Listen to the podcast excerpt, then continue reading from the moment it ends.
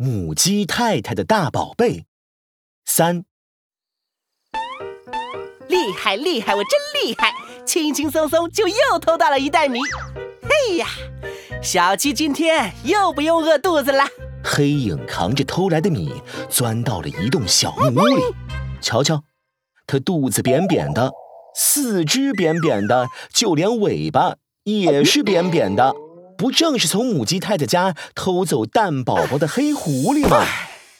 哎，还真是累啊！黑狐狸把米袋放到地上，捶了捶发酸的四肢，接着走到屋里唯一的一张床边坐下，伸出手掖了掖床上的小毛毯。哎呀，小一、小二、小三，嘿嘿，小八，小八睡觉真不老实，还踢被子呢。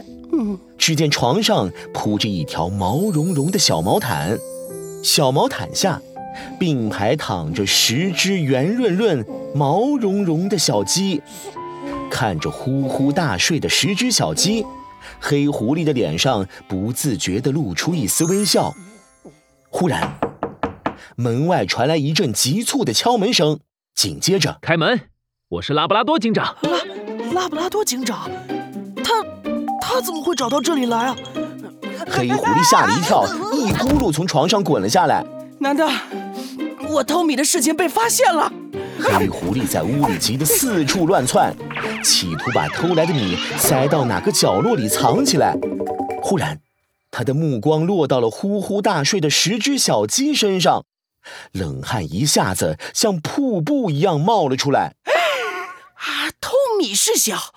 要是让拉布拉多警长发现我的屋里还有那么多只小鸡，我要怎么解释啊？哎呦呦，黑狐狸，快开门！你已经被我们包围了，怎么办？开？不开？开？不开？开还是不开啊？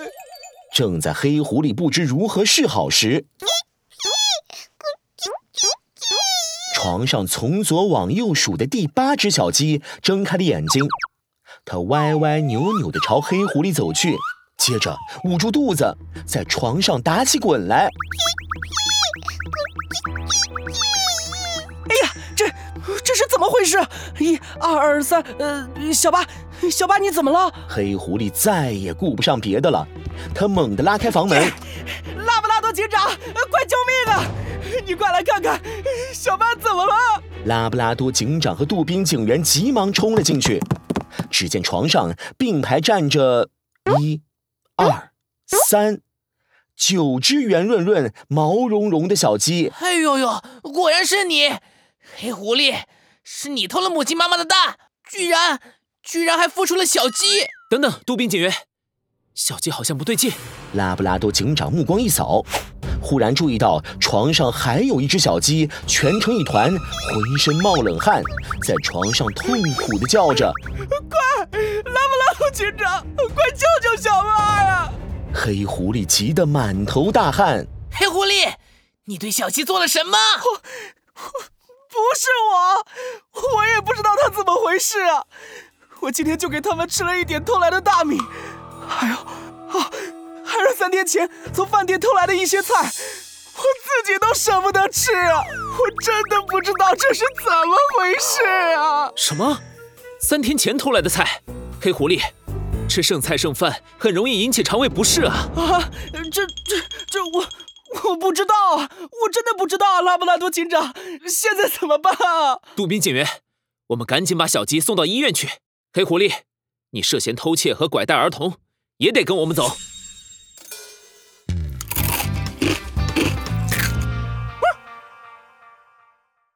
医院里，小鸡吃完医生开的药，不一会儿又睡着了。